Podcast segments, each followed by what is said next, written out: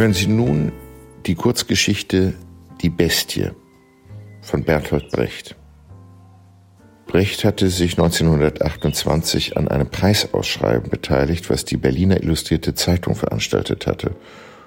Und neben ihm gewannen vier andere den ersten Preis für die beste Kurzgeschichte. Jeder erhielt 3000 äh, Euro, hätte ich fast schon gesagt. Nein, es waren 3000 Mark.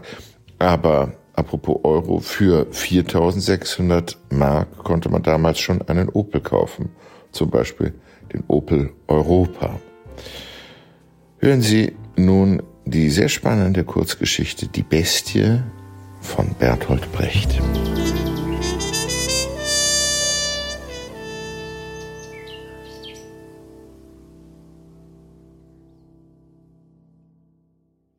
Vieldeutig die Haltung eines Menschen sein kann, zeigte unlängst ein Vorfall in den Mostropom-Rus Filmateliers, der vielleicht unbedeutend war und auch ohne Folgen blieb, aber doch etwas Entsetzliches an sich hatte. In den Ateliers erschien während der Aufnahmen zu dem Film Der Weiße Adler, der die Pogrome in Südrussland vor dem Kriege darstellte und die Haltung der damaligen Polizei brandmarkte, ein älterer Mann mit der Bitte um Beschäftigung. Er drang in die Portierloge des äußeren Eingangs und sagte dem Portier, er erlaube sich, die Gesellschaft auf seine außerordentliche Ähnlichkeit mit dem berühmten Gouverneur Muratow hinzuweisen. Muratow, das war der Urheber jener blutigen Metzeleien. Er spielte die Hauptrolle in dem erwähnten Film. Der Portier lachte ihn zwar aus, wies ihm aber, da er ein alter Mann war, nicht sogleich die Tür, und so stand der lange und dürre Mensch, die Mütze in der Hand, abwesend in dem Gewimmel der Komparsen und Atelierarbeiter, anscheinend immer noch mit der schwachen Hoffnung, durch seine Ähnlichkeit mit einem berüchtigten Bluthund Brot und Obdach für einige Tage zu erlangen.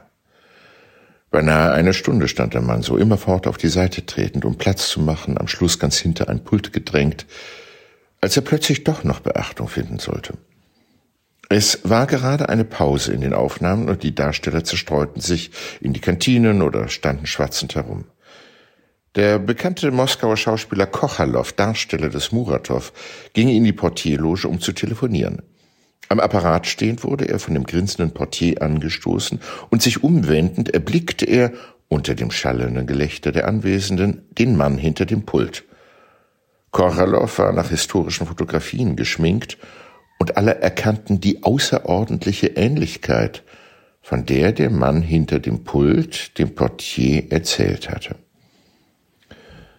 Eine weitere halbe Stunde danach saß der Alte unter den Regisseuren und Operateuren wie der zwölfjährige Jesus im Tempel und besprach sein Engagement mit ihnen. Die Verhandlungen wurden sehr erleichtert dadurch, dass Kochalow von Anfang an wenig Lust dazu gehabt hatte, seine Volkstümlichkeit durch die Darstellung einer ausgemachten Bestie aufs Spiel zu setzen. Er war sofort einverstanden, dass ein Versuch mit dem Ähnlichen gemacht würde. Es war in den Mosropom-Rus-Filmateliers nichts Außergewöhnliches, dass historische Rollen statt mit Schauspielern mit ähnlichen Typen besetzt wurden. Diese Leute wurden nach ganz bestimmten Regiemethoden behandelt und so schilderte man dem neuen Muratow einfach den nackten historischen Verlauf eines zur Darstellung gelangenden Vorfalls und bat ihn, zur Probe einmal diesen Muratow genauso zu spielen, wie er ihn sich vorstellte. Man hoffte nämlich, dass seine körperlichen Ähnlichkeit mit dem wirklichen Muratow auch eine Ähnlichkeit im Auftreten entspräche.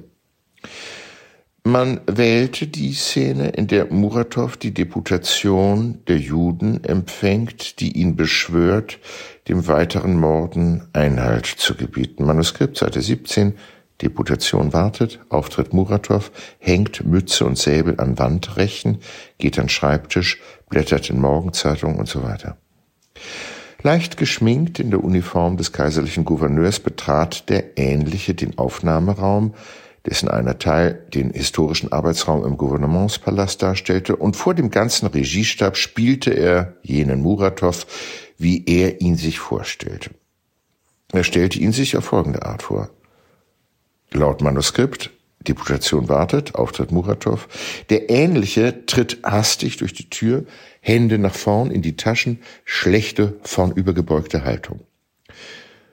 Im Drehbuch steht, hängt Mütze und Säbel an Wandrechen. Nun, diese Regieanweisung hat der Ähnliche anscheinend vergessen. Er setzt sich sogleich, ohne abzulegen, an den Schreibtisch. Dann blättert in der Morgenzeitung. Der Ähnliche tut dies ganz abwesend. Eröffnet das Verhör. Er hat die sich verneigenden Juden überhaupt nicht angesehen. Er hat die Zeitung zögernd weggelegt, weiß anscheinend nicht, wie er den Übergang zum Verhör der Deputation finden soll, bleibt ganz einfach stecken und blickt gequält nach dem Regiestab. Der Regiestab lachte, einer der Assistenten stand grinsend auf, schlenderte die Hände in den Hosentaschen in die Szenerie, setzte sich zu dem Ähnlichen auf den Schreibtisch und versuchte ihm weiterzuhelfen. Jetzt kommt das Äpfelessen, sagte er aufmunternd. Muratow war bekannt durch das Äpfelessen. Seine Gouverneurtätigkeit bestand außer in seinen fiischen Erlassen hauptsächlich im Äpfelessen. Die Äpfel bewahrte er hier in dieser Schublade auf. Sehen Sie? Da sind die Äpfel. Er öffnete eine Schreibtischschublade zur Linken des Ähnlichen. Die Deputation tritt also jetzt vor, und wenn der Erste zu sprechen beginnt, dann essen Sie Ihren Apfel, mein Sohn. Der Ähnliche hatte dem jungen Mann mit dringendster Aufmerksamkeit zugehört. Die Äpfel schienen Eindruck auf ihn zu machen. Als die Szene wieder aufgenommen wurde, nimmt Muratow mit der linken tatsächlich aus der Schublade langsam einen Apfel und während er mit der rechten auf dem Papier Buchstaben zu malen anfängt, verspeist er den Apfel, übrigens keineswegs besonders gierig, sondern gewohnheitsmäßig. Während die Deputation ihr Anliegen vorbringt, ist er jetzt wirklich nur mehr mit seinem Apfel beschäftigt. Nach einiger Zeit, in der er nicht zuhört, macht er mitten im Satz des einen Juden eine fahrige Bewegung mit der rechten Hand, die den Satz abschneidet und die Angelegenheit überhaupt erledigt.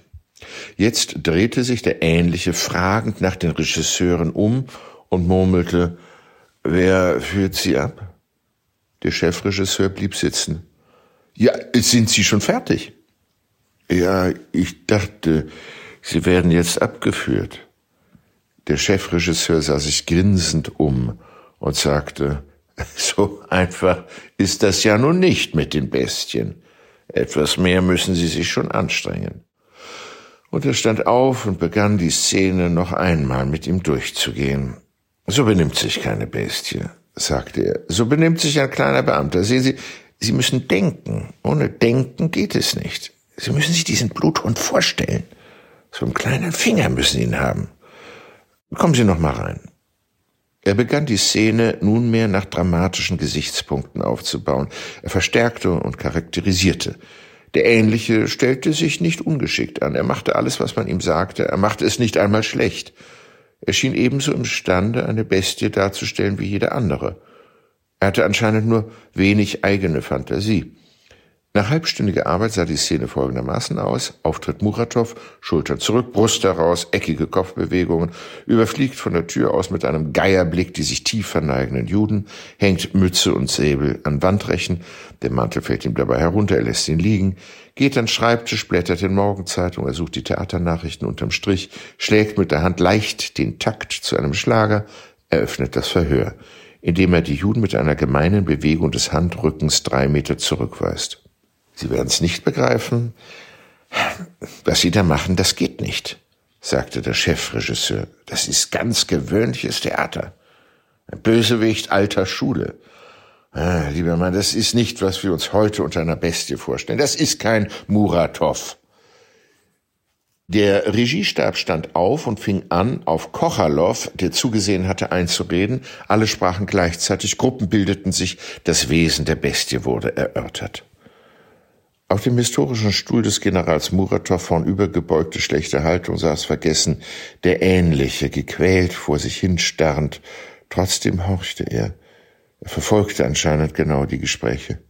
Er bemühte sich, die Situation zu erfassen. Auch die Darsteller der jüdischen Deputation beteiligten sich an der Erörterung. Eine Zeit lang hörte man auf zwei Komparsen alte jüdische Einwohner der Stadt, die seinerzeit Mitglieder der genannten Deputation gewesen waren. Man hatte die Greise engagiert, um die Aufnahme noch naturgetreuer und charakteristischer zu gestalten. Sie fanden merkwürdigerweise, dass das allererste Spiel des Ähnlichen nicht schlecht gewesen sei. Sie könnten nicht sagen, wie es auf andere Unbeteiligte wirke, aber auf sie habe seinerzeit gerade das Gewohnheitsmäßige und Bürokratische einen entsetzlichen Eindruck gemacht. Diese Haltung hatte der Ähnliche ziemlich naturgetreu wiedergegeben. Auch wie er bei der ersten Aufnahme den Apfel gegessen habe, so ganz mechanisch. Bei ihrer Unterredung habe übrigens Muratov keinen Apfel gegessen. Der Hilfsregisseur lehnte das ab. Muratov hat immer Äpfel gegessen, sagte er schneidend. Waren Sie denn überhaupt dabei? Die Juden, die nicht in den Verdacht kommen wollten, nicht unter den damaligen Todeskandidaten gewesen zu sein, zogen sich erschrocken auf die Mutmaßung zurück, Muratow habe vielleicht kurz vor oder kurz nach ihrer Audienz Äpfel gegessen. In diesem Augenblick entstand eine Bewegung unter der Gruppe, die den Chefregisseur und Kochalow umstand. Der Ähnliche hatte sich, die vor ihm stehenden beiseite schiebend, bis zu dem Chef gedrängt. Er fing an, mit einem hastigen und gierigen Ausdruck in seiner hageren Physiognomie auf sie einzureden. Er hatte anscheinend erkannt, was die Leute von ihm wollten, und in der Angst, sein Brot zu verlieren, war ihm eine Erleuchtung gekommen. Er machte nunmehr einen Vorschlag. Ich glaube, ich weiß, was Ihnen vorschwebt. Es soll eine Bestie sein. Sehen Sie, das können wir doch mit den Äpfeln machen. Nehmen Sie einfach an. Ich nehme einen Apfel und halte ihm den Juden vor die Nase. Friss, sage ich, und während er, pass auf, wandte er sich an den Darsteller des Führers der Deputation, während du den Apfel frisst, bedenke, er bleibt dir in deiner Todesangst selbstverständlich in der Kehle stecken. Aber du musst den Apfel ja fressen, wenn ich der Gouverneur ihn dir gebe. Übrigens ganz freundlich. Von mir ist es ja eine freundliche Geste gegen dich, nicht wahr? wandte er sich wieder an den Chefregisseur. Könnte ich ja dabei dann ganz nebenbei das Todesurteil unterzeichnen. Und er der den Apfel isst, sieht es. Der Chefregisseur sah ihn einen Augenblick starr an. Der Greis stand vorgebeugt, dürr und aufgeregt und erloschen vor ihm, einen ganzen Kopf größer, so dass er ihm über die Schulter sehen konnte, und einen Augenblick glaubte der Regisseur daran, dass der Alte ihn verhöhnen wollte, denn er glaubte einen schnellen und nicht greifbaren Hohn etwas durchaus Verächtliches, Unstatthaftes in seinen flackernden Augen wahrzunehmen.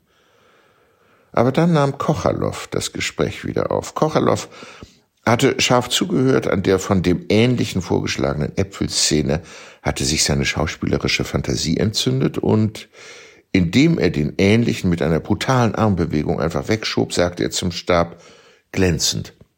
So meint er das. Und er begann ihnen die Szene vorzuspielen, und zwar so, dass ihnen das Herz im Leib stockte. Das ganze Atelier brach, als Kochalow schweißtriefend das Todesurteil unterzeichnet hatte, in Händeklatschen aus. Die Lampen wurden herbeigeschafft, die Juden informiert, die Apparate eingestellt, die Aufnahme begann. Kochalow spielte Muratow. Es hatte sich eben wieder einmal gezeigt, dass bloße Ähnlichkeit mit einem Bluthund natürlich nichts besagte und dass Kunst dazu gehört, um den Eindruck wirklicher Bestialität zu vermitteln. Der ehemalige kaiserliche Gouverneur Muratow holte seine Mütze aus der Portierloge, grüßte unterwürfig den Portier und ging in der Kälte des Oktobertages mühsam zur Stadt zurück, wo er in den Quartieren des Elends verschwand. Er hatte an diesem Tage zwei Äpfel gegessen und eine kleine Geldsumme ergattert, die für ein Nachtquartier ausreichte.